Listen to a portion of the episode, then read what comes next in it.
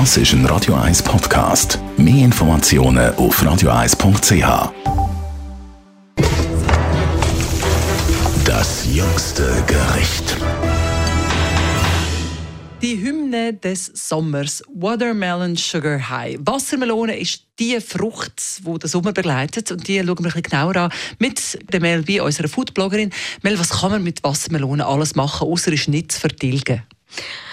Extrem viel. Wirklich, Wassermelone ist erfrischend und ähm, tut ein bisschen abkühlen.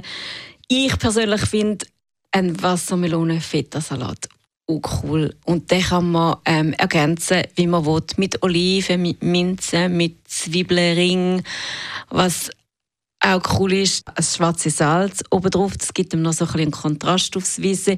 Also ich finde den auch zum Grillieren eine tolle Beilage, aber auch einfach für eine Nacht mit einem feinen Focaccia oder Fladenbrot ist das super erfrischend. Viele schreckt sich ein bisschen ab, dass die Wassermelone süß ist, um die so süß in einen Salat zu tun. Hilft da eben Fett auch etwas sehr Salziges oder auch gehabt? Ja, und genau, noch ein bisschen Olivenöl drüber macht es natürlich auch noch aus.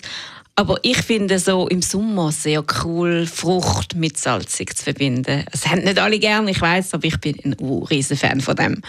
Was auch cool ist, ist Wassermelone kurz Puderzuckern, dann anbraten. Man kann es auch auf dem Grill machen und dann mit einer Burrata und einer Basilikumpesto und gerösteten Pinienkernen.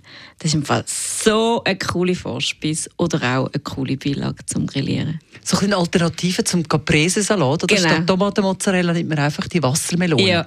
Also grundsätzlich kann man die Wassermelone generell verwenden wie Tomaten, oder? Also Aperol-Spiessli. Ja, genau. Man kann auch statt jetzt Tomatenmozzarella kann man auch Wassermelone Rohschinkenspießli machen oder auch dort Wassermelone feta spießli die sehen auch schön aus, auch farblich. Dann auch süße Sachen. Man kann es Klasse machen. Einfacher geht es gar nicht. Wassermelone pürieren, ein bisschen Zitronensaft, Zucker, ab in den Stängel und in den Gefrierer und man hat ein erfrischendes Glas.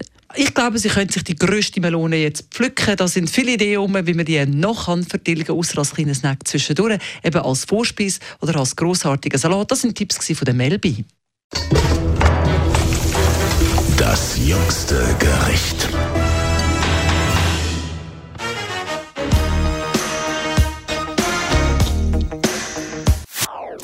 Das ist ein Radio 1 Podcast. Mehr Informationen auf radio1.ch.